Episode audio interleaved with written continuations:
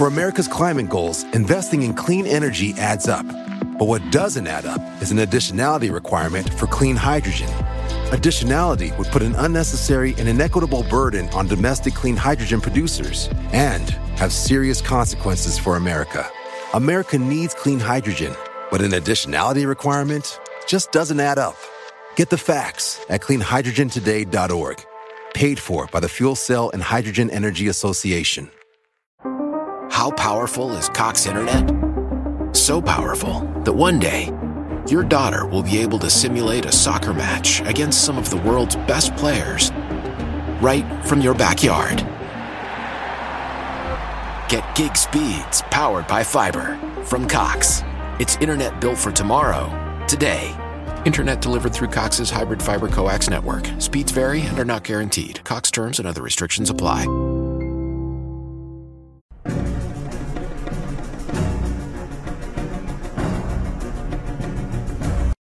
Hola, ¿qué tal amigos? Sean bienvenidos a un capítulo más de Podcast Extra Normal.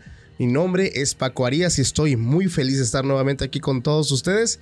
Esta ocasión estoy muy contento porque me acompaña nuevamente mi buen amigo José Guadalupe Naranjo. ¿Cómo estás, amigo? Hola, Paco. Muy buenas noches. Muy bien, gracias a Dios. Muy contento, muy emocionado por estar nuevamente aquí contigo. Te agradezco muchísimo la invitación nuevamente, Paco. Gracias por darte la vuelta. Amigo, antes de empezar, eh, recuérdanos a todos cuáles son tus redes sociales y a qué te dedicas. Claro que sí, Paco, con muchísimo gusto. Bueno, antes que nada, quiero mandarle un saludo a todos tus suscriptores, a todos tus seguidores. La verdad que pues ha sido para mí un placer haber estado contigo ya anteriormente y regresar para volver a compartir nuevamente experiencias y vivencias.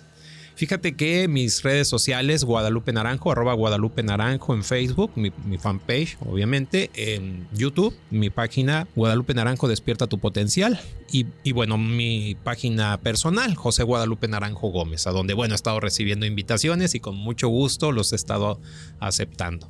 Vale, amigo, muchísimas gracias. Familia, antes de empezar, quiero decirles que este capítulo está lleno de mucho misterio. Vamos a tocar un tema que a todos ustedes les gusta y que ya tiene algo de tiempo que no lo tocamos, eh, hablando y haciendo, eh, digamos que profundizando, sería la palabra, profundizando en el tema alienígena. Vamos a hablar de uno de los temas que tienen que ver mucho con regresiones pasadas, registros akáshicos y sobre todo el tema alienígena que está muy presente en todo esto. Entonces no se vayan, quédense hasta el final porque lo que le traemos en este capítulo va a estar muy interesante. Disculpen si por ahí me escuchan medio raro de la garganta, es que ya tengo ya varios días que ando medio malillo de la garganta. Ya tiene, como le decía en un momento aquí a mi, a mi amigo Naranjo, que no había grabado un buen rato porque estaba en recuperación, pero pues chamba, chamba y aquí estamos dándole el mejor contenido a todos ustedes. Y bueno amigo, antes de empezar, vamos a platicarles un poquito alguna anécdota con la que quieras abrir esta noche de relatos. Bueno, Paco, fíjate que platicando con mi esposa en una de esas tardes, noches que luego nos tomamos el café, salió el tema nuevamente, ¿no? Sobre lo paranormal y fíjate que ella hace un tiempo, bueno, hace algunos años, ella pues fue enviada a trabajar fuera de la ciudad, ella cuando inició prácticamente su carrera en, en en la docencia, bueno, le enviaron a una comunidad aquí cerca, muy cerca de Tierra Blanca, Veracruz, pero a una localidad pues metida, muy metida al fondo, vamos a llamarlo así. Digo, varios kilómetros a pie para recorrerlos, casi dos horas para llegar de la carretera a, a la comunidad. Pues bueno, resulta que ahí en esa comunidad pues viven pocas personas y bueno, pues ella como maestra rural, pues ahí se tenía que quedar, Paco. Entonces ella empezó a interactuar con todas las personas porque pues prácticamente es, es pequeño el lugar. Y me contaba la historia de, un muchacho ahí residente de, de, ese lugar que en su momento le, le, llegó la noche y bueno, pues ya no alcanzó vehículo para poderse trasladar de la carretera a la comunidad y era obligado a caminar esa distancia. En algún momento a mi esposa le tocó caminarlo. Dice ella, afortunadamente, amor, me tocó de día nunca de noche, y cuando era muy noche, obvio por su condición de mujer, pues decidían quedarse, quedarse en una casa ahí de un conocido en, otra localidad que estaba junto de carretera. Pues bien, resulta que esta historia tiene que ver con este muchacho que emprende la caminata, es un camino de terracería y bueno, pues acá se produce la caña de azúcar. Sí, Entonces los cañaverales muy altas ya las, las matas de caña, sí, las, eh, las cañas.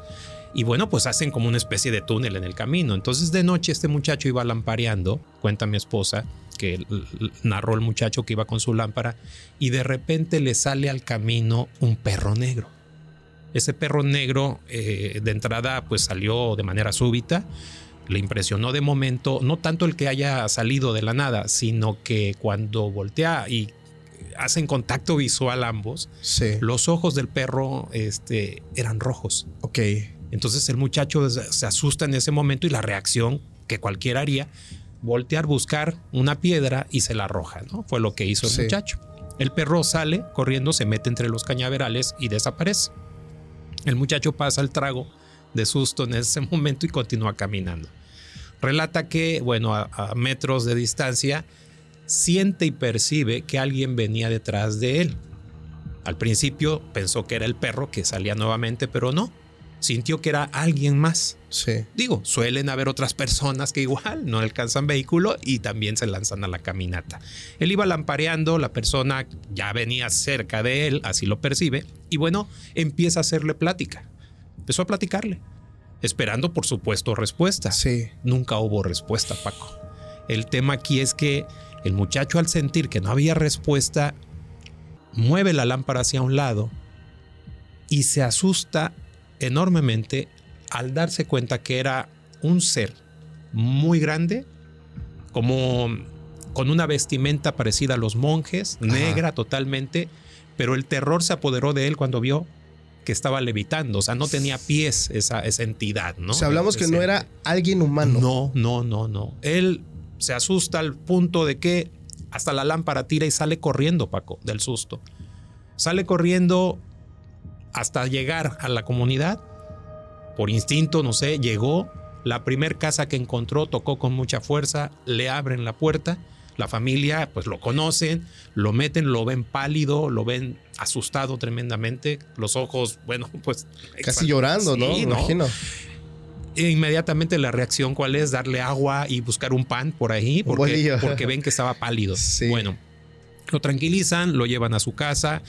Y pasa el día, al día siguiente, bueno, pues eh, resulta que el muchacho empieza a, a, tener algunos detalles ahí físicos, no podía dormir, esa noche no durmió, y así continuaron los días, dejó de comer, empezó a bajar de peso, Paco, al punto que enfermó el muchacho, ¿no? Entonces fue una experiencia que pues se corrió la voz ahí en la comunidad, mi esposa pues no fue la excepción el, conocer esta historia y bueno pues ya te podrás imaginar cómo estaba ella, ¿no? Claro. Aterrorizada. ¿Y cuál fue como que el, el motivo de la historia? ¿Lo adjudicaron a un nahual, a un brujo, a alguna entidad, a algún fantasma? Pues propiamente a una entidad, por lo regular es, como decimos, al innombrable, ¿no? O sea, lo asocian con el diablo propiamente, pero bueno, pues son una de tantas historias que suelen eh, contarse en relación a este tipo de parajes, ¿no? Y sobre todo, pues en la oscuridad, en la noche. No, y sobre todo, eh, algo que venimos platicando aquí en varios capítulos y la gente no me va a dejar mentir,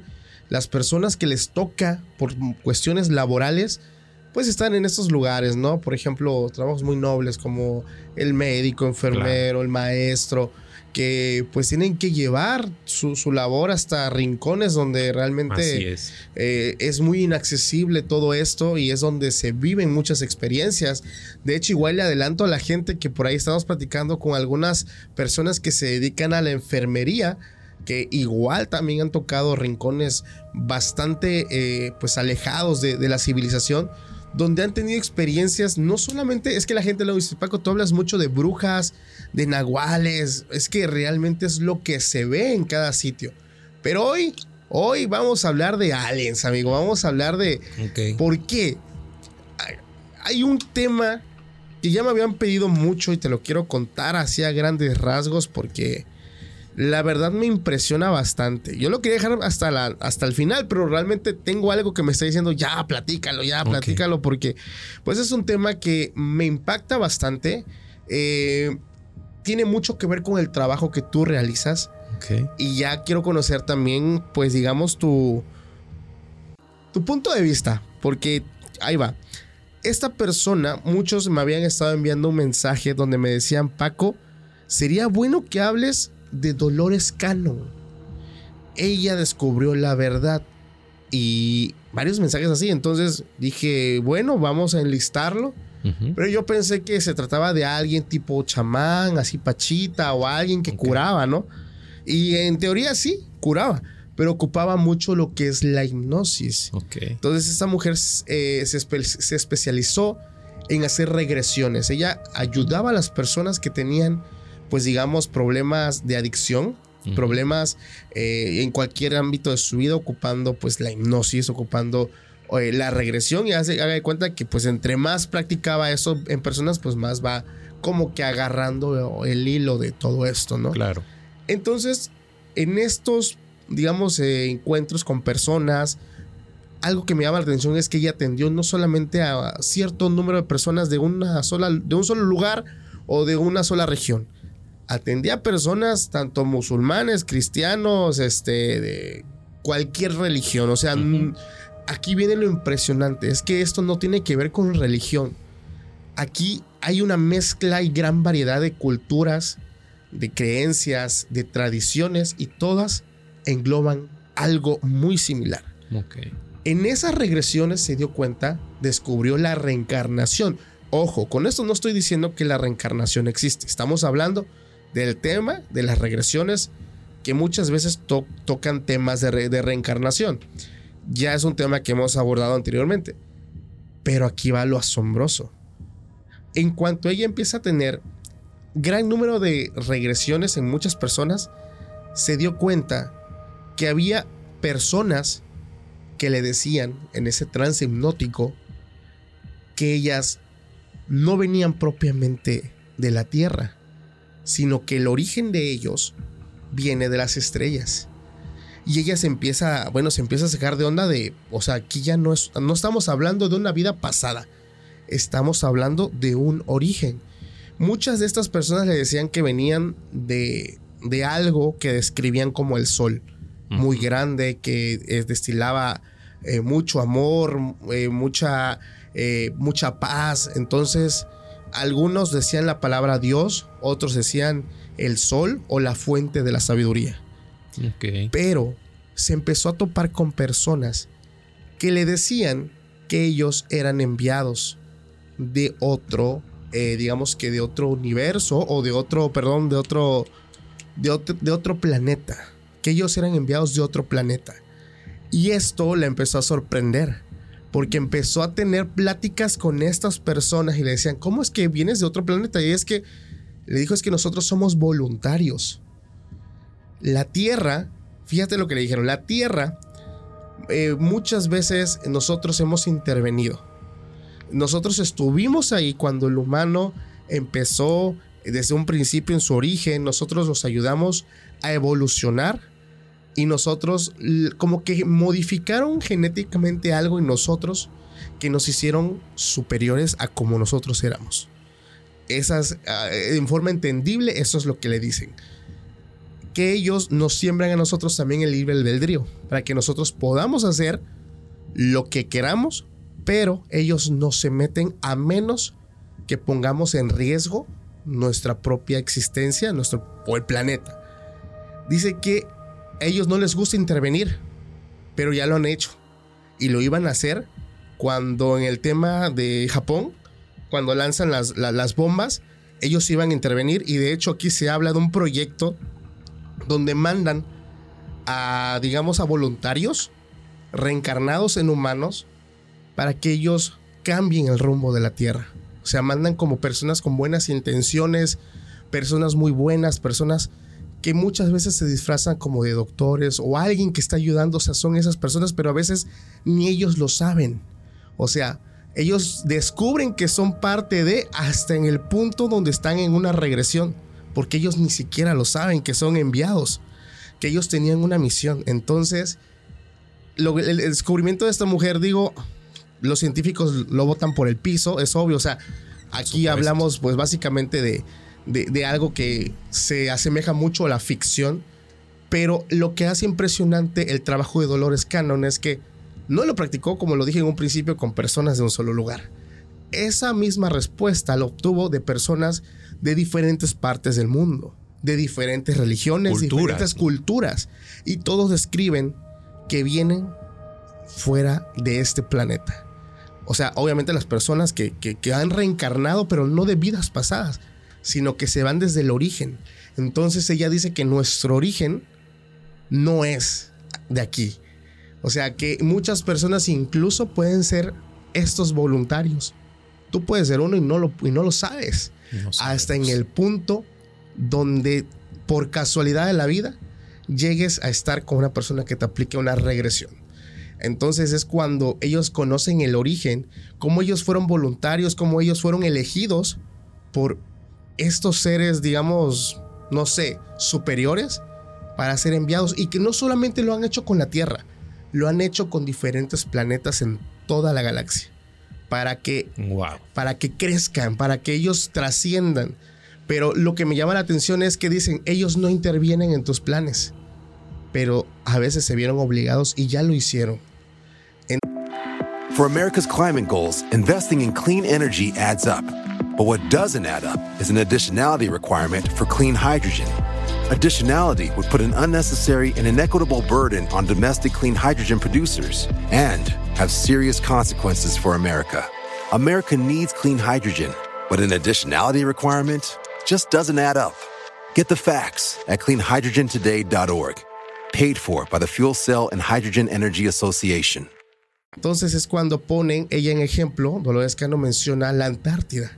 Okay. Que fue una civilización hace mucho tiempo que fue habitada y que tenía un clima perfecto, pero tuvo que haber un reseteo porque la humanidad perdió el rumbo y tenían que volver a empezar de cero. Aquí entran otras teorías donde dicen que el, tema de, del arca en Noé fue otro reseteo que hubo en la antigüedad. Entonces ellos nos dan el libro albedrío, o sea, esto es lo que nos dice Dolores Cano, pero nosotros elegimos hacer pues básicamente lo que nos plazca, pero que están estos como que estos enviados regados por todo el mundo, haciendo buenas acciones, cambiando el rumbo de la vida, ayudando a que nosotros podamos trascender. Eso me impresionó, no manches. Impactante, Paco. Interesantísimo, sí. Fíjate que no conocía a esta persona hasta ahorita que me la mencionas y me cuentas su parte de su historia. La verdad que, que no cabe duda. Digo, en el mundo hay de todo. Y ahorita que platicabas esto, mm, vino a mi mente, digo, mira, yo soy un apasionado así como Calimán, el hombre increíble, en su momento lo comenté, pues del tema, de estos temas, fíjate, la verdad, bueno, sí, mi pasión no me ha llevado al extremo de investigar, de hacer todo un trabajo, de, seguir acumulando información como lo están haciendo otras personas actualmente, y respetable el trabajo que hacen y admirable al mismo tiempo. Pero me recordó a las tablillas sumerias, a los famosos Anunnakis. Y es que ellos, en esa, en esa parte, perdón que te interrumpa, ellos mencionaron según Dolores Cannon, que sí estuvieron presentes. Hablando desde las primeras civilizaciones, hablando desde las pirámides de Egipto, o sea, que ellos tuvieron demasiado que ver para que todo esto se pudiera llevar a cabo.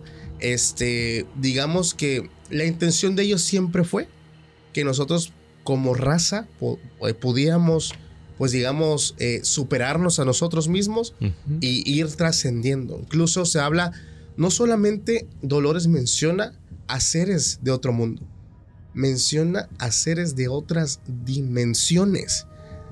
O sea, es un tema sumamente interesante. Em, me impresiona mucho la cantidad de gente, de testimonios. Si la gente, por ejemplo, quiere tomarse el tiempo de investigar, la gente con sus testimonios, o sea, es otro nivel, porque yo sí me puse a ver los testimonios de personas que no sabían que eran enviados, hasta en el punto donde ellos entran en esa regresión y descubren la verdad. Sí, solamente en un estado alterado de conciencia, Paco, es donde se puede accesar a esa información que en su momento ahí está. Y bueno, pues sí, eh, tiene lógica, tiene coherencia de alguna manera. Y ahorita que mencionas trabajos de regresiones, pues bien, como ya lo sabes y lo sabe tu audiencia, pues es mi trabajo. A eso me dedico y, y la verdad que sí me impacta porque definitivamente coincido y, hace clic con, con, lo que te quiero compartir a ti y a tu audiencia. Sí, o sea que ya has tenido también. Por supuesto, Paco, ¡Wow! Esto se va a poner bueno, familia. Fíjate que es, es impresionante cómo una cosa va, va conectada con otra, ¿no? Quizás quienes nos estén viendo y escuchando piensen que nos pusimos de acuerdo o que ya habíamos platicado con anterioridad para hacer una especie de guion. No, esto, esto la verdad a mí me impresiona como no tienes una idea, Paco. Casi, casi que me dan ganas de poner los mensajes de WhatsApp. Nada más te dije, amigo, vamos a grabar. Pues sí, no, porque precisamente, o sea, cuando, cuando me invitas nuevamente y me mencionas nada más el tema extraterrestre, dije, órale, qué padre, me emociono porque te digo, e, esa parte ya, la traigo yo, inclusive guaseando o, bromeando con mi esposa. Salgo a veces al patio ya de tu casa y volteo hacia arriba, ¿no? Y, veo las estrellas cuando está despejado el cielo, veo la luna, si es que está la luna ahí. Y, me quedo ahí reflexionando y meditando, ¿no? Como, sintiendo algo, algo especial. Sí. Entonces, no por estar influenciado por las películas, digo, porque si hablamos de películas también, que por cierto, esa de Anunnaki fue censurada, creo que alguien se atrevió a, producir la película y la censuraron, no dio la luz, pero bueno, dije, ¿por qué no la hicieron? ¿No? Claro. Digo, pero por obvias razones. Quienes han leído, han conocido la historia de los Anunnakis. La verdad a mí me impresionó, igual de broma. Mi esposa me dice, ah, seguramente tú eres un Anunnaki. Y le digo, quién sabe, ¿no? A lo mejor no lo sabemos, pero bueno, el tema aquí y a lo que voy es que me tocó en un, en un trabajo con un, consultante que, bueno, pues me consulta por detalles ahí de, de, cuestiones emocionales, obviamente por ahí eh, cierto mal humor, cierto eh, rechazo hacia la familia, la esposa, los hijos, así como cierto fastidio, ¿no? Entonces hacemos la sesión, Paco, y, y bueno, pues cuál es la sorpresa que al momento de hacer la regresión, eh, me empieza a narrar una experiencia donde empezó a sentir miedo. Él era un niño, estaba en su habitación y de repente, bueno, eh, sintió que alguien estaba fuera de, la habitación de la casa, ¿no? Él se levanta de la cama, se asoma por la ventana, que en ese momento la cortina estaba pues entreabierta ligeramente, y se topa con un enorme ojo ese enorme ojo lo hizo asustarse, se hizo para atrás y bueno, pues se metió a la cama y, se tapó, ya me lo imagino tapándose con, la, sábana, todo asustado, ¿no? En el proceso de regresión, Paco estuvo recordando esa experiencia y yo le motivé a que volviera a recrear esa escena nuevamente en su mente. O sea, en la regresión lo llevé nuevamente a vivir ese mismo episodio. Solamente que ahora le pedí que él pues se armara de valor, conectado conmigo a través de mi voz y otros elementos que utilizamos en la sesión, le pedí que se acercara a la ventana, que abriera de par en par la, cortina para ver claramente de qué se trataba. Y descubre que era un, un alienígena. Un alien. Así es. Describe a un ser como comúnmente lo han descrito ya muchas personas. Cabeza grande, ojos grandes, rasgados, el cuerpo pues menudo, de baja estatura, lo que se puede pensar es un gris, uno de estos grises. El tema aquí, Paco, es que él se da cuenta que era pues un, extraterrestre, un gris en este caso, y bueno pues eh, descubre pues que esa había sido la, la, causa, ¿no? De, ese susto, de ese miedo y ese ojo que había visto. Vio un solo ojo porque se infiere que el alien nada más asomó un ojo. Sí. Pero ya cuando lo ve, ve que era pues un, un gris. Bueno, el tema aquí es que lo ayudo en el proceso y hago una maniobra que le llamamos cambio de rol para intentar comunicarme con ese ser. Es decir, que a través de mi consultante se manifestara ese ser y pudiera darme información. Bueno, hubo un detalle ahí que no hubo una conexión plena, pero eh, yo le preguntaba cómo te llamas, de dónde vienes, bueno, aludiendo que era un, ser extraterrestre, de qué planeta vienes, por qué estás aquí. Eh, mi consultante Paco se jadeaba, se movía para todos lados, eh, hacía movimientos raros, ¿sí? Movimientos como si estuviera moviendo energía, algo así. Quiero pensar que eran movimientos de este ser, digo así lo, lo, percibo. Sí. Y lo impresionante fue que la única palabra que decía era experimento. Experimento. Cada vez que yo le preguntaba, ¿por qué estás aquí? ¿Para qué estás con el niño? Experimento experimento, experimento. Y hacía, y hacía movimientos, te digo, como estar manipulando cierta energía y demás. Algo que a mí me impresionó. Yo estoy frente al monitor, estoy pendiente de todos los movimientos de mi consultante.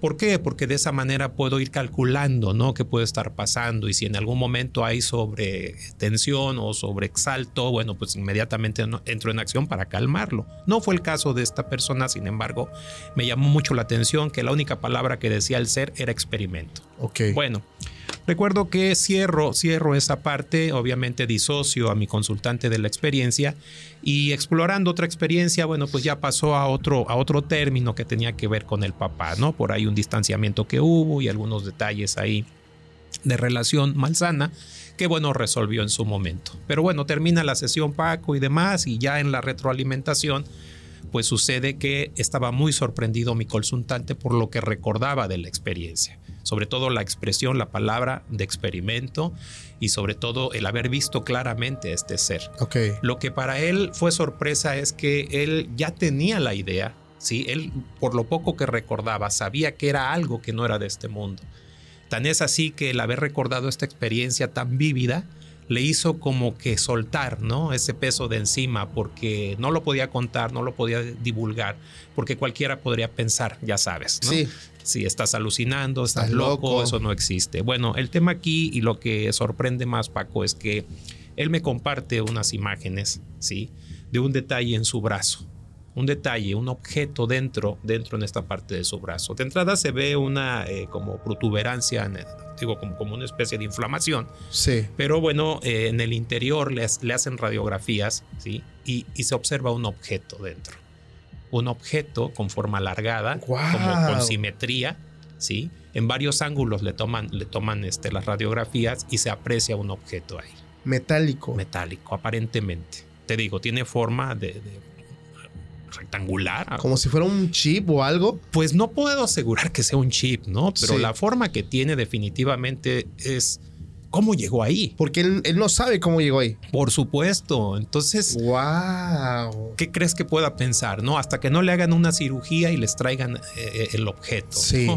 Pero bueno, esa experiencia, la verdad, fue, fue impresionante, Paco. Igual si puedo, puedo me pasas la foto, igual la puedo estar compartiendo para que la gente vea el pedacito. ¿Se puede? Si se puede. Ok. Aquí lo vamos a estar pasando. Este, pero eso es lo que hace este tipo de historias impresionantes. Claro, claro. Y la verdad para mí, pues, eh, fue más impresionante también porque, pues, pocas veces he tenido este, este privilegio, voy a llamarlo así.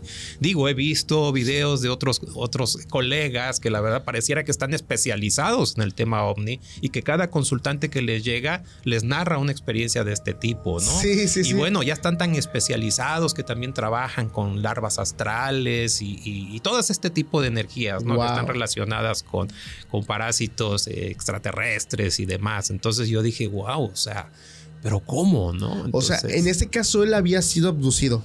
Aparentemente. O sea, por lo que entiendo, en ese encuentro que tuvo. sí. Todo apunta a eso. Ajá, todo apunta que fue abducido. Así es. Le implantan algún tipo de, no sé, rastreador, digamos. Porque si es para un experimento, digamos que debe ser un tipo de rastreador para poderlo ubicar. Y dos, lo clásico de las personas que han tenido ese tipo de encuentros con estos seres de otro mundo que, es que les borra la memoria. Oh. y, siempre recurren a temas hipnóticos para poder recordar pues todo lo que vivieron en ese lapso que ellos estuvieron pues fuera de, de, sí mismos, ¿no? Incluso fuera, se habla que fuera de, del, planeta. Así es. Pero es impresionante cómo, o sea, es que son estos casos tan impresionantes de que después del encuentro tienen algo implantado en el cuerpo. Sí, es impresionante. Yo la verdad me quedé sorprendido, Paco.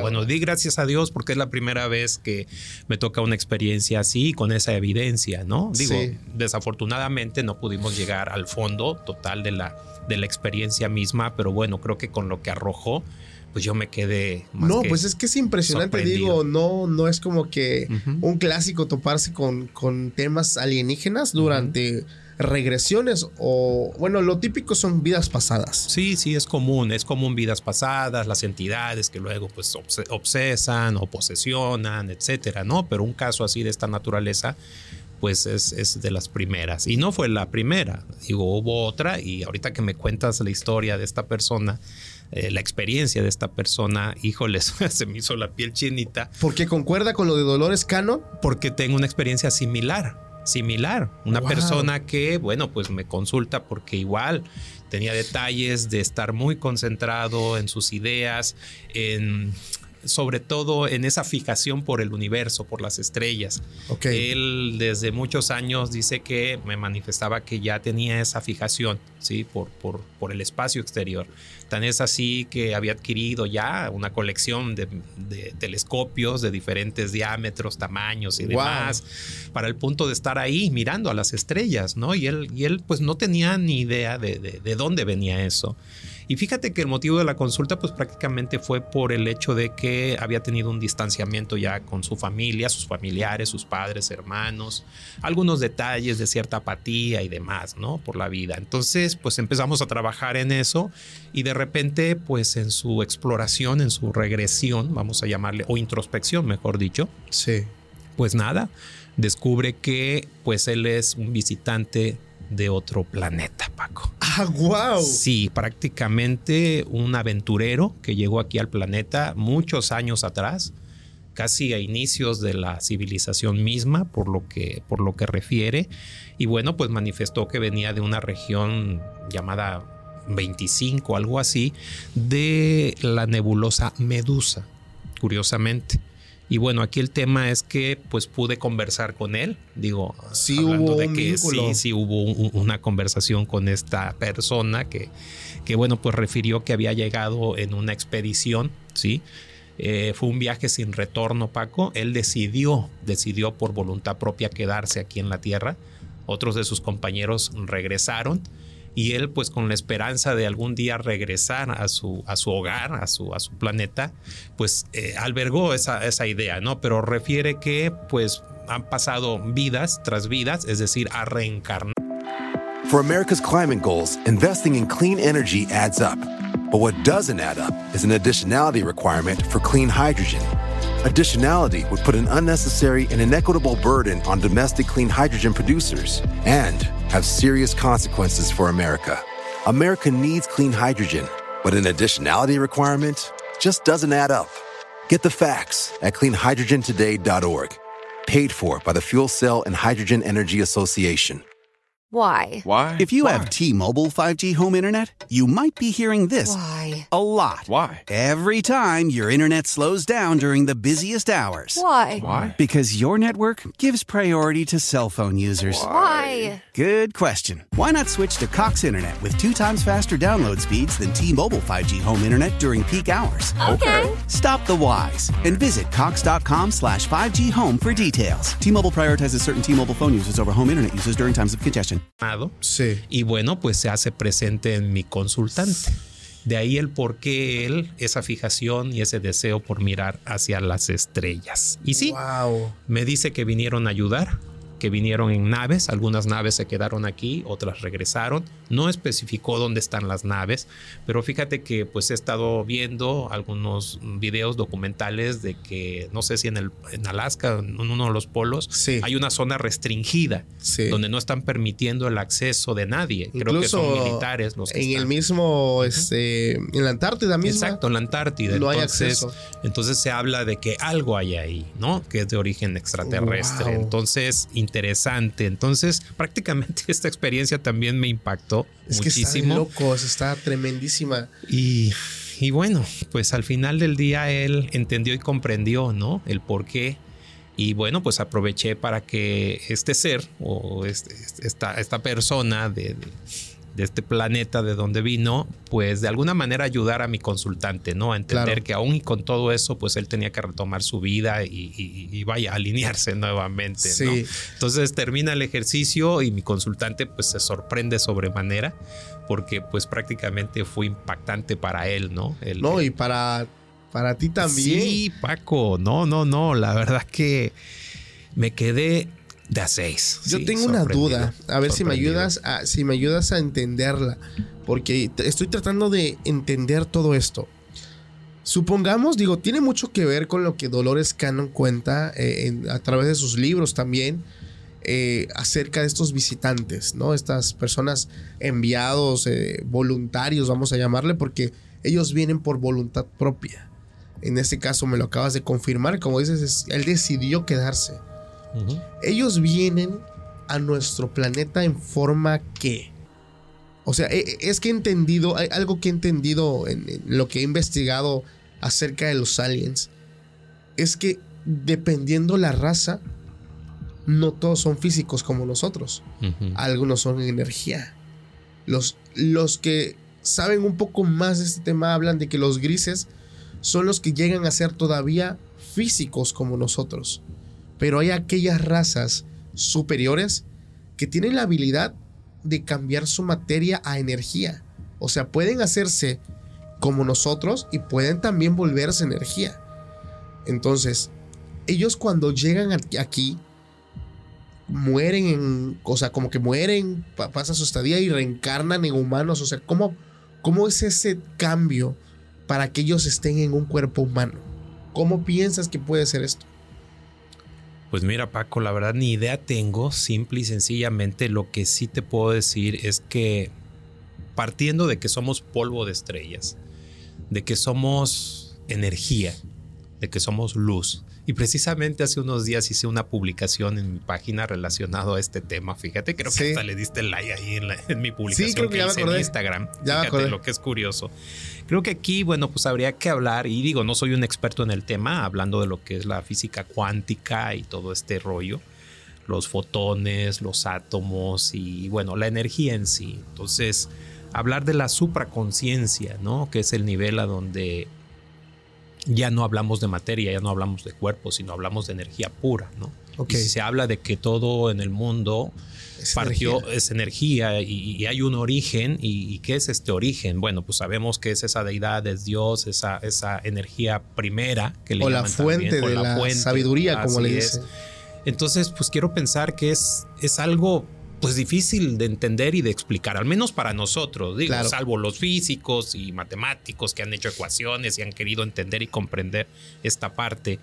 Que fíjate que hace clic, hace match con el tema de las eh, famosas SMs, las experiencias cercanas a la muerte, Paco. Ah, ok. Donde ha habido relatos de personas que han fallecido, han muerto por instantes, por segundos, por algunos minutos. Y regresan. Y que, han revelado, han revelado, eh, eh, digo, algunos se han atrevido a contar sus experiencias a médicos de prestigio, Paco, los cuales han dedicado parte o gran parte de su vida ya del final de sus carreras, médicos, sí, titulados y especialistas en el ramo médico, hablando sobre este tema, ¿no?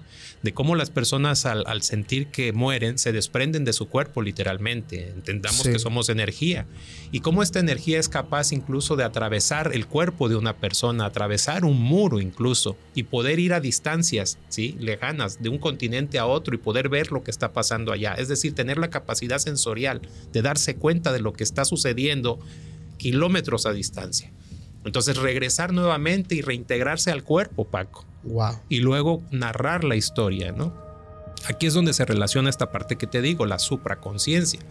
Entonces, al final del día es entender que el cuerpo físico, pues sí, como toda materia, ¿no?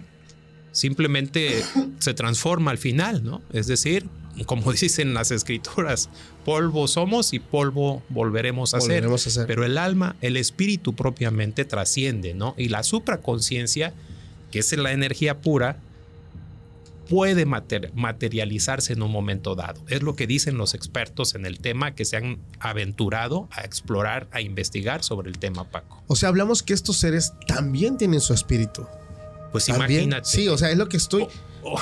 Es, o sea, es algo que muchos ahorita van, a decir, ya van a empezar a alucinar, pero es que vamos a aterrizar esta idea. recuerdo mucho la anécdota del padre Juan 23, me parece. No sé si la gente lo recuerda, que te tiene un buen rato que la platiqué. Que era este papa que estaba con el. Ay, ¿cómo se llama este sacerdote que estaba eh, con él, que siempre le acompañaba, que era como su asistente, que es el que narra el encuentro alienígena que tuvo con, con, con, el Papa y que hablaron y que estuvieron y vieron cómo de una nave pequeña bajan dos seres grandes y hablan con el Papa y el Papa lo único que le dijo a él después de terminar la conversación es, hijo, los hijos de Dios están en todas partes. Todas partes. Pero a veces nosotros no tenemos la capacidad de poderlos identificar. Así es. Eso está impresionante porque hablamos entonces de que hay, o sea, si nos basamos en ese relato, que para muchos es falso, el relato de, de este asistente del Papa que publicó esto y se hizo un escándalo, hablamos de que, o sea, son personas que, no están tan distanciados o tan diferentes a nosotros, son iguales también. No sé qué piensas. ¿Piensas que son, hay mu- mucha diferencia entre ellos y nosotros? ¿O realmente sí hay, no sé, como una brecha muy, muy distinta? Yo creo que lo común es eso, la supraconciencia, ¿no? Y de que hay vida de manifiesto, Paco. Igual, no podemos creer que somos los únicos aquí en, en el universo, ¿no? Eso sí. O sea, sería loco pensar que somos los únicos. Digo. no, y es que tanto espacio. Claro, por supuesto. Y ahora, tanta evidencia del fenómeno ovni, ¿no? De estos objetos que ya se han fotografiado, se han visto. Digo, algunos son fake, ¿no? Sí, Algunos son. Pero el fenómeno hoy en día ya está dado a conocer. Y ya se está divulgando, ¿no? Entonces, digo, es un tema bastante interesante y otra vez, pues no soy experto en la materia, aunque sí me encanta. Somos las- apasionados igual las- hablando. igual las películas, Paco, que tienen que ver con el tema alien, a mí me fascinan. Sí. digo. Entonces, hablando de las películas, dijera mi esposa, fíjate eh, lo que están diciendo y lo que nos están enseñando y mostrando. Como que nos están preparando para algo. Y yo coincido con ella. Yo también. O sea, de alguna forma, por alguna razón, o sea, no creo que sea producto de la imaginación de alguien, simplemente. Tuvo que salir. Tuvo que tener una referencia, Un definitivamente. Sí, sí. Claro. O sea, todo tiene un porqué y un para qué al final del día. Pero bueno, siempre va a seguir siendo un misterio. Y sabes qué es lo curioso de todo esto es que a veces concuerdan y a veces incluso de aquí nace el dicho de que la realidad supera la Supera ficción. la ficción. Porque nos Así pueden es. mostrar algo en una pantalla grande, pero nos vamos para atrás cuando vemos eso llevado a la vida real, incluso superado. Entonces yo hablo mucho ahorita del- desde 2020 a la fecha, cómo han aumentado la cantidad de De avistamientos avistamientos. ovnis. Y ya no es uno, o sea, Sí. yo cuando hablo del tema me, me emociono mucho porque se presentan como diciendo, aquí estamos y nos quedamos y no soy solo yo, a veces son, se le llama enjambre de naves, cómo llegan el montón y se hacen figuras. Y lo impresionante es que se ven de un estado a otro, cosa que la gente que en este momento piense son drones, imposible. O sea, un dron no se ve de, de un estado a otro. Entonces hablamos de un fenómeno verdaderamente impresionante. Muchos hablan de, ah, conspirativamente hablando de Blue Beam, que es otro proyecto también de manipulación. Pero la realidad es que yo siento, como tú lo dices, es que nos están dando como pequeños spoilers de la vida. Ujú. Nos los disfrazan a través de estas películas y series. Y yo, yo soy de las personas que piensa que, que la realidad es que sí puede ser así. Pero como te lo pintan en una película, para que como que te cueste creerlo. Pero que sí es así. O sea, yo, yo lo considero, amigo. Porque son tantas cosas y también lo he llegado a pensar es que de qué cabeza sale todo eso. Claro. Y cómo va concordando con algunos fenómenos que estamos viviendo. Pero Así es es. impresionante. No sí, manches, sí, sí, sí. No, y anécdotas hay muchas, historias hay muchas. Mi esposa me platicaba una de unos compañeros suyos y fue aquí cerca en Temazcal. Ah, ok. En 1996 me decía mi esposa, esta familia estaban en su casa, estaban cenando, pues obviamente era de noche y resulta que en ese momento vieron una luz intensa, ¿sí? Afuera, haz de cuenta, la noche Sí. se hizo día, así, Wow. literal. Estos eh, se impresionan, salen, salen afuera, salen a- afuera de la casa a ver qué estaba pasando y pues nada, asustados por lo que vieron. Un objeto en forma redonda, con mucha luz, muy intensa, girando y justo en ese momento desaparece. Wow. Aquí lo impresionante, Paco, fue lo que estas personas le platicaron a mi esposa. ¿Qué pasó después? Todos se miraban unos a otros. Lo soñamos. ¿Qué pasó? Bueno, el caso fue que fue el susto también que, que ex- experimentaron todos. Fue algo tan rápido. Bueno, todos los integrantes de la familia Paco al otro día, oh sorpresa, cuando se ven, se observan, estaban como si se hubieran ido al- a la playa sin bronceador. O sea, sí. Quemadísimos. señal de quemadura, ¿sí? Eh, no nada más la señal de quemadura, sino todos tuvieron diarrea. Qué casualidad, o sea, ¿cómo te explicas eso? Entonces, pues para ellos fue una anécdota, una experiencia fuerte, que al día de hoy, pues obviamente ellos saben lo que vieron. Y es que el tema del Sí. calor es un clásico con el tema de las naves. Sí. Porque cuando supuestamente bajan hasta tocar la tierra, dejan como que este rastro de calor que, que en su mayoría, si es en plantíos de trigo, de no sé, eh, hace que se formen como que estas figuras eh, perfectamente alineadas y todas hechas, Claro.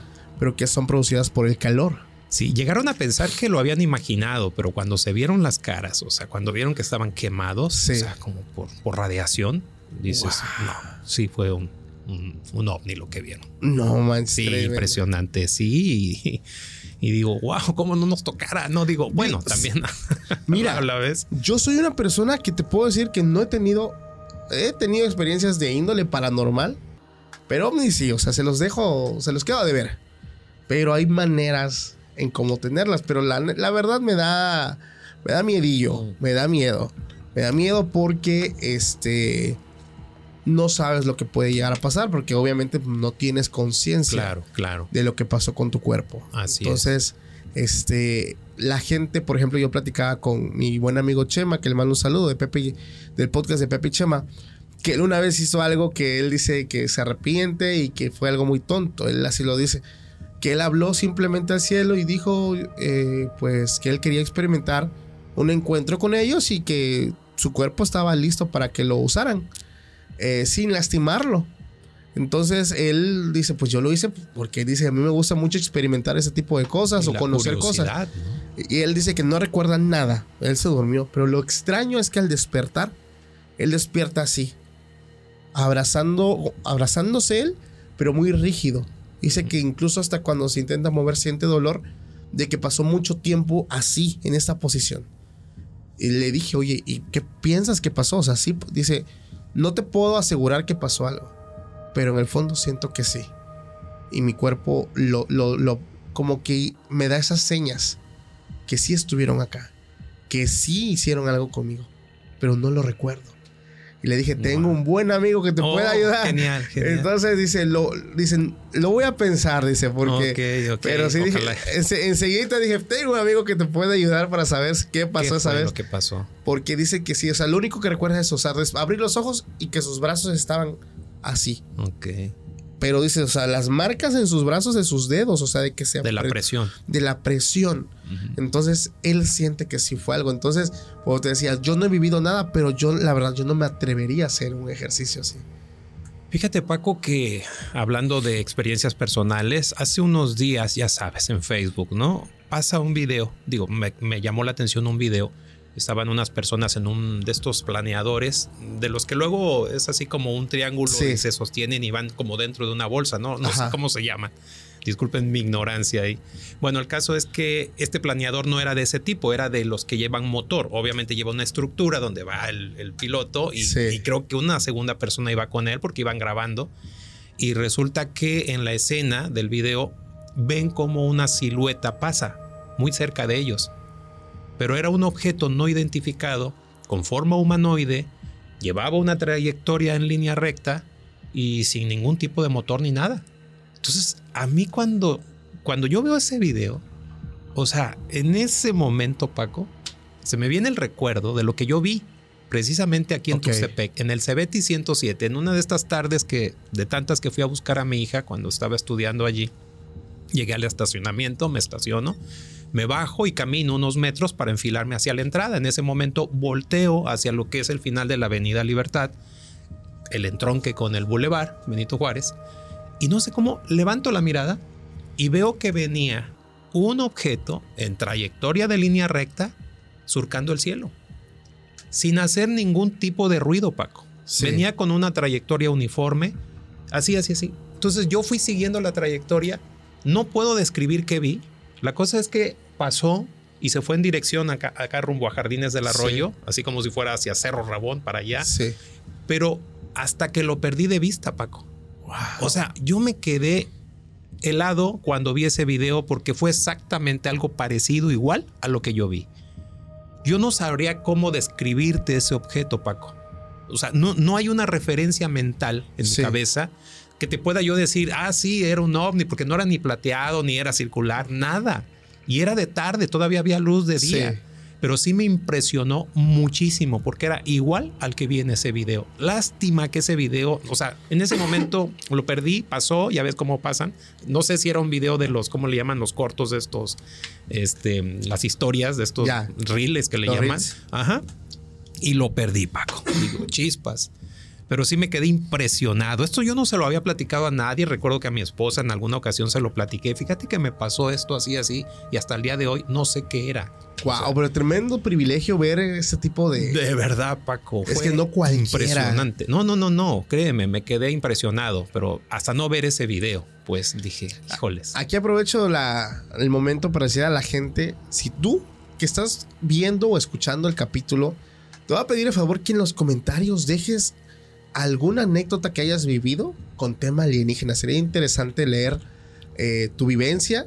Y si me escuchas en Spotify, tómate el tiempo nada más de escribirnos en los comentarios para poder conocer. La verdad, la gente que está escuchando esto también yo creo que se va a entretener mucho y se va a impresionar de lo que nos vayas a contar. Amigo, ya casi para terminar, quiero hacerte una pregunta porque tiene mucho que ver también con, con lo que estamos hablando. ¿Qué sabes o qué nos puedes decir a todos acerca de los registros akáshicos? Ah, Paco, interesante. Fíjate que recordarás si fue en el segundo eh, episodio, bueno, cuando me invitas Sí. a mí, la segunda vez que me invitas, que hablamos del tema precisamente de reencarnación y vidas pasadas. Sí. Y por ahí tocamos el tema. Tú tocaste lo del tema del video este tan Ajá. polémico por ahí del, del huevo, Del huevo. y demás. Bueno, pues. ¿Sí lo viste? Sí, sí, sí lo miré y, te, y creo que te di mi impresión por ¿Sí? ahí. No, bueno, el, el tema aquí es que. Fíjate que en esa ocasión que me preguntaste también sobre el tema, yo había leído nada más, había visto algo por ahí muy rápido, entonces no estaba yo tan empapado. Eh, algo que he hecho, bueno, por el trabajo que hago con hipnosis, es pues voltear a ver otras técnicas, otros métodos, donde me doy cuenta que, llámese como se llame la herramienta, que va enfocada también a mejorar al ser humano, es decir, a su desarrollo personal, a su crecimiento evolutivo, me doy cuenta que el, el factor común es el estado de trance hipnótico que algunos, bueno, eh, ya han diferenciado meditación de trance hipnótico, pero al final hay una similitud, Sí. simplemente. Entonces yo me di cuenta de eso y dije, no, pues wow, qué interesante. Entonces en registros akáshicos, pues yo, llegué a concluir que de alguna manera se generaba un estado de trance hipnótico para poder conectar con el inconsciente colectivo, como decía Carl Jung, y que al final pues es esa Matrix, esa Latix y además ese Internet cósmico, ¿no? Sí. Donde ya hace toda la información. En registros akáshicos, pues bueno, aprendo y digo porque tomé una formación, Paco. Ok, wow. Algo, algo me conectó para que yo decidiera en ese momento matricularme, tomar un curso, una formación con personas pues dedicadas, serias y obviamente con mucha experiencia en el tema. Y bueno, pues esta escuela pues me dejó aprendizaje. Este aprendizaje implicó prácticas y obviamente poder pues vivir en carne propia lo que es hacer una lectura de registros akáshicos, Paco. Y bueno, pues tocante este tema, del tema alienígena, pues fíjate que me, me, me toca una persona, una adolescente que por ahí pues es conocida de la familia y resulta que desde ya mucho tiempo yo quería ayudarle por un problema de fobias, Paco. Ella manifestó fobia a los insectos, principalmente a las cucarachas, las arañas, cualquier tipo de insecto era de que al verlo gritaba, Paco, despavorida, eh, exclamaba un grito, eh, se alteraba de los nervios y al punto de, vaya, al punto de quedarse en shock. Bueno, le insistí mucho en hacer una regresión para ayudarle con el problema, el trauma, etcétera, etcétera, y tratar de encontrar la raíz y ayudarla. Nunca quiso, Paco. Ok. Bueno, el tema fue que cuando eh, ocupo el hacer prácticas de lectura de registros akáshicos, me acerco a ella y le digo, oye, ¿qué te parece si te hago una lectura de registros akáshicos? Ya le expliqué, le digo, mira, los registros akáshicos son el libro de la vida, ahí vamos a encontrar las memorias, los recuerdos, pensamientos, sentimientos que, bueno, están ahí almacenados de toda la humanidad y ahí podemos encontrar la respuesta. Haz dos preguntas y vemos que arroja la lectura. Perfecto. La pregunta, pues primero, pues cuál era el origen, la causa de su fobia. Segunda, pues qué podía hacer ella para poder resolverlo. Ok. Pues vamos, hacemos el protocolo de apertura, obviamente. Hacemos la, la meditación que es obligada al principio y bueno, pues procedo a hacer el protocolo de apertura y listo. Empe- empiezo a hacer la lectura. Pues Paco, sorprendente lo que ocurrió porque la lectura arrojó que ella venía arrastrando ese problema ya de vidas pasadas. Es decir, se originó en una de sus vidas pasadas. Sí. Fíjate, curiosamente, un tema que yo trabajo con las regresiones y usando hipnosis, pues resulta que la lectura me dice que ella desde el año 1810 aproximadamente tuvo una experiencia muy fuerte. Resulta que estaba en su casa, ella era mujer, era casada, tenía tres hijos y bueno, eh, se llamaba incluso María Eugenia, recuerdo el, el nombre tal cual. Y bueno, pues resulta que en una ocasión estaban en casa y oyó ruidos extraños fuera de la casa. La señora se asoma por la ventana y ve seres. Seres que describió de mediana estatura, ojos grandes, alargados. Describió obviamente un gris. Ok. ¿sí? Eh, manifestó que la mira, los ojos eran parecidos a un insecto, así literal. Y bueno, que en su momento eso le ocasionó un pánico tremendo, un miedo tremendo, y máxime cuando ellos entran a la casa, estos seres entran a la casa, dice que intentan, intentan calmarla, pero ella sintió que estaban en peligro. Estaba uno de sus hijos ahí con ella en ese momento, lo sujeta, lo agarra, sale corriendo de la casa huyendo, obviamente para salvarse, se lleva al niño y corren hacia el bosque. Encuentran una cueva y ahí se meten. Ahí se quedó, pasó la noche, amanece, sale y ya habían desaparecido estos seres.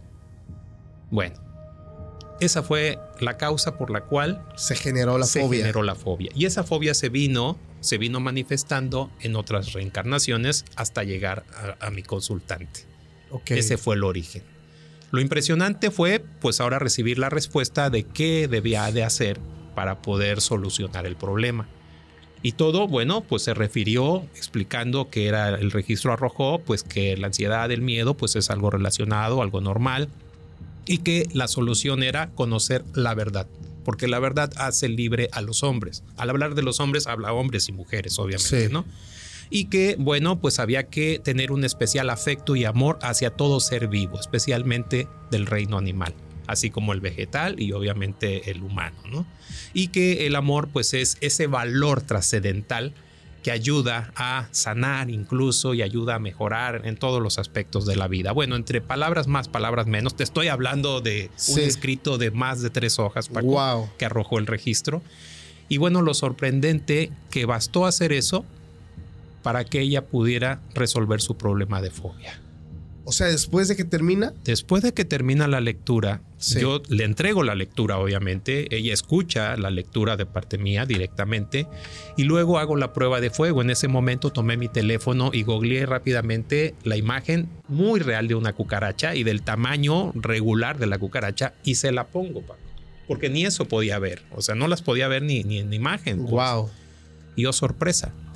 Ella la vio tranquilamente, se la acerqué, le puse el teléfono en la mano, lo observó, incluso le dije, tócalo. Y lo tocó con calma.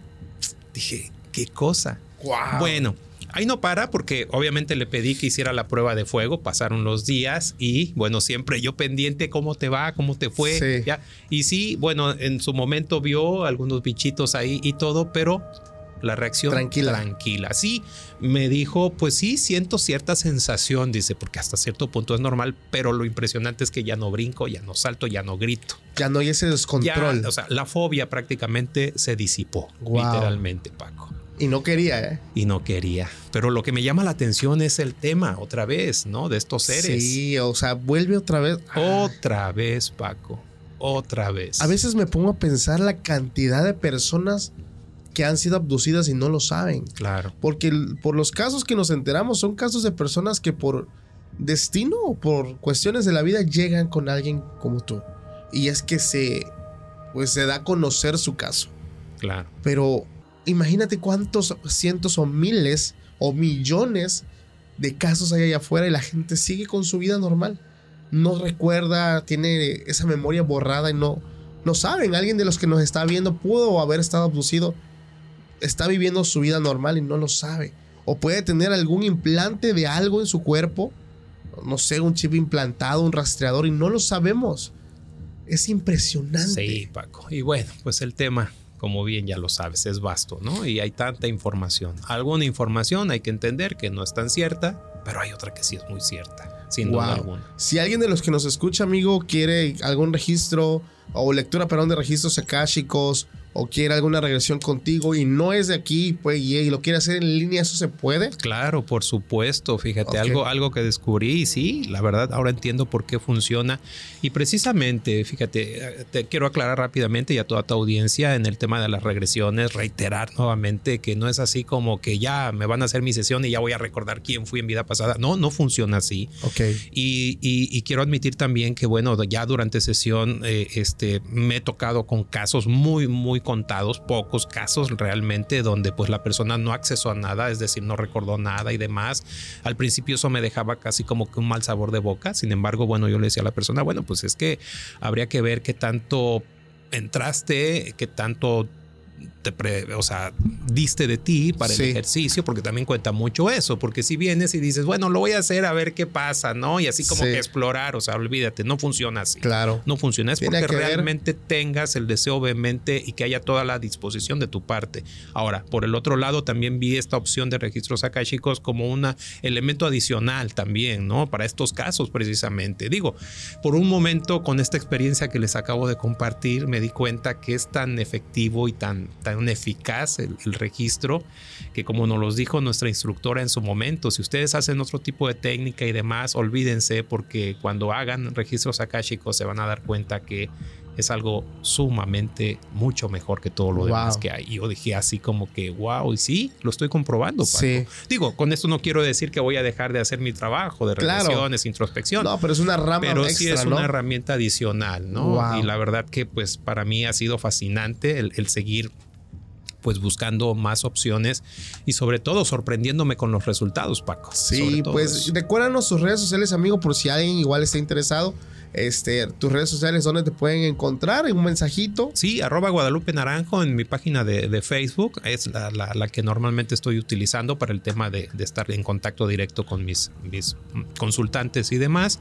Mi página personal también, José Guadalupe Naranjo Gómez, y mi página en, en YouTube, ¿no? Guadalupe. Naranjo despierta tu Que vi que también ya lanzaste tu podcast, ¿verdad? Ah, sí, ya publiqué. Me tardé un poquito en sacar el segundo capítulo, pero ya está. Viene el tercero, donde vamos a hablar sobre creencias para aquellos que estén interesados en saber sobre cómo trabajar las creencias a través de estas herramientas, programación Sí. neurolingüística, ingeniería de diseño humano, preparación mental y por supuesto la hipnosis, pues ahí está la oportunidad Perfecto. de aprender. De Perfecto, aprender. amigo. De hecho, le recuerdo a toda la gente que yo siempre dejo los links directos en la descripción del video o en la descripción del capítulo en Spotify. Ya saben, por si no quieres buscar, vete directamente. Ya está el enlace puesto para que puedas visitar y puedas consultar a mi buen amigo José Guadalupe Naranjo, que es muy buenísimo en lo que hace, todo un profesional. Y como vieron, pues nos cuenta historias de personas que él atiende que están sumamente impresionantes. Amigo, muchísimas gracias por haberte dado la vuelta. Paco, gracias a ti nuevamente, de veras eternamente agradecido por esta oportunidad. Muchísimas Gracias, amigo. gracias. A todos los que se quedaron hasta el final, les mando un fuerte abrazo y nos vemos próximamente en un nuevo capítulo. Pásenla bonito. Hasta la próxima. Bye. For America's climate goals, investing in clean energy adds up. But what doesn't add up is an additionality requirement for clean hydrogen. Additionality would put an unnecessary and inequitable burden on domestic clean hydrogen producers and have serious consequences for America. America needs clean hydrogen, but an additionality requirement just doesn't add up. Get the facts at cleanhydrogentoday.org. Paid for by the Fuel Cell and Hydrogen Energy Association.